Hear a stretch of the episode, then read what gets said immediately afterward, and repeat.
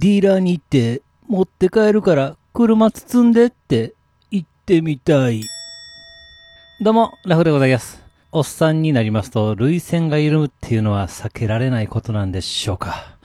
え職場で昼休みに流れている朝ドラの再放送でうるってしてしまいます。いや、職場ですせ、ほんまに。そして、アイドルのコンサート動画とかでも、まあ歌ってる歌詞にね、共感して、えーうるうるしますし、まあそれが、卒業コンサートだったり、解散ライブであったら、そりゃもう号泣です。でね、この前仕事の帰り道にクモンの教室があるんですけれども、えーそっから小学校3、4年生ぐらいの女の子かな、あ勢いよく出てきて、スキップしながら帰っていったんですね。あー、可愛いなと。スキップなんて、えー何年ぶりに見たかなって考えてましたら、自然と涙がこぼれてました。いや、しかしこれって精神、相当病んでる。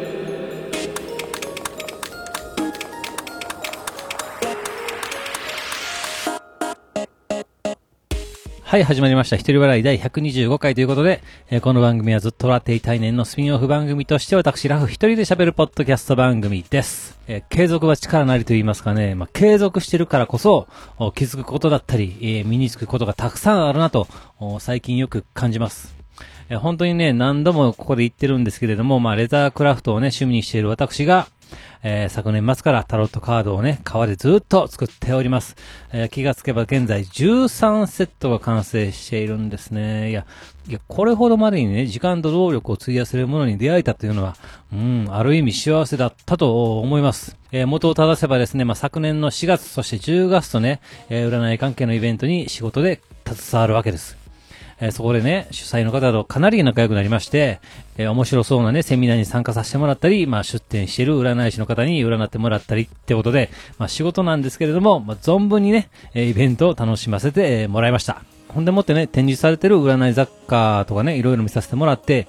ビビビと来たわけですよね。タロットカードを革で作ったらおもろいんとちゃうかと。で、まあ、セミナーのね、スタッフさんに、あ革のタロットカードって見たことありますか？って聞いたら、いや、そんなもん見たことないですって言うんです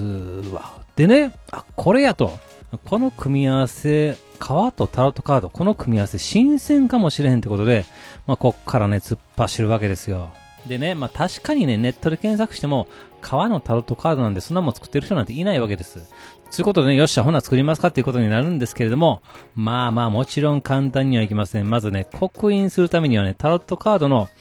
そのイラストのデータが必要になるんです。まあネットで転がってる画像とかはね、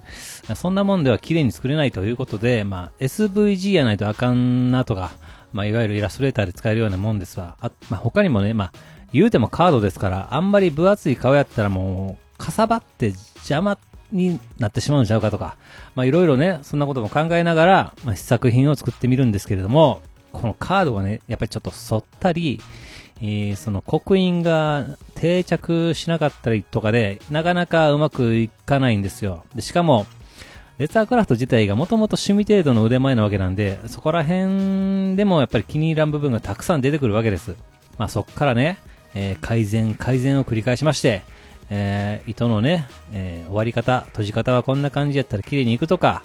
あ刻印をね、定着させるためにはコーティングせないかんとか、まああとは、あ皮のね、切り口、小刃のね、処理をね、どうすればいいかなとか、いうことも研究したりとかで、まあちょこっとずつより良くなっていってる感じは、まあしていっておりました。そんなもってね、なんかそんなことずっとやっとったら自然とまあ、その、レザークラフトのね、腕もまあちょっとずつ上がっていくわけですよ。で、まあずっともう9ヶ月、10ヶ月ほど作ってるんですけれども、まあそんな経験しても未だに、ああ、このカードの大きさやったら、あ、糸はこの太さがやっぱりいいんやとかね。あ、皮自体は、豚の皮で、あ、そうか、ラッカー処理してるのが薄くていい感じに仕上がるとかね。意外とフェイクレザーでもいい感じにできるとか、あ、コルクシートでも作れたなとか、さらにね、貼ってもしていくわけですよ。いや、まあ、そんな感じでね、やっぱこの同じものをずっと作り続けるってことが、ああ、なるほどと、知識と、この腕をね、上げる近道なんかなって、まあちょっと感じました。もちろん、えー作品そのもののクオリティもやっぱり上がっていくと思いますよ。やっぱりこれはね。えー、ということでね、占いイベントがね、伸び伸びになって、えー作品をなかなか披露できない状況が続いているんですけれども、まあ、腐らずにね、まあ、さらにね、えーより良いものをね、作っていける時間ができたと、えー前向きに捉えまして、えーじゃんじゃんとね、えこれからも作っていこうかなと、思ってるということで、ございます。イベント自体は、おそらく来年の3月ぐらいにあるのではと思われます。もう、なんですか、半年も先なんです。いや、遠いですよ、本当でもまあ、その頃にはね、えもっともっとブラッシュアップして、完成度をね、高めていけてると、信じるしかありません。ほんま今のままやったら、ただただ作ってるだけで、全然意味ないですからね。そういえば、継続といえば、禁煙を始めて1年半になりますが、昨日、夢の中で女性にタバコを勧められて、当然のように吸う感じになっておりました。あ継続継続と偉そうなことを言っておりますが、あ禁煙継続の意思も女性にかかれば、一コロのようでございます。いやー、しかしなんやかんや言うて、このラジオもよう続けてますわ。ぼちぼち丸4年です。えー毎週配信にしてから、え2年ちょいですか。あ継続は力なりと、ほんまね、えー言いますけれども、この活動だけは、ほんま、ようわからん。はい。では今回この辺というところで番組では皆様からのお便りをお待ちしております。ツイッターでハッシュタグずとわら、あひらがなでずとわらとつけてつぶやいていただけたら私喜んで見に行かせていただきます。えーメールは Gmail アカウントずとわら、あとまく Gmail.com、えー、zutowr、あとまく Gmail.com までよろしくお願いいたします。というわけで最後までお聞きいただき皆さん大きいんです。そして、さよなら。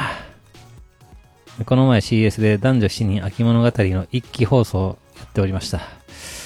一気に全部見てしまいました。ほんま、年一で見てますわ。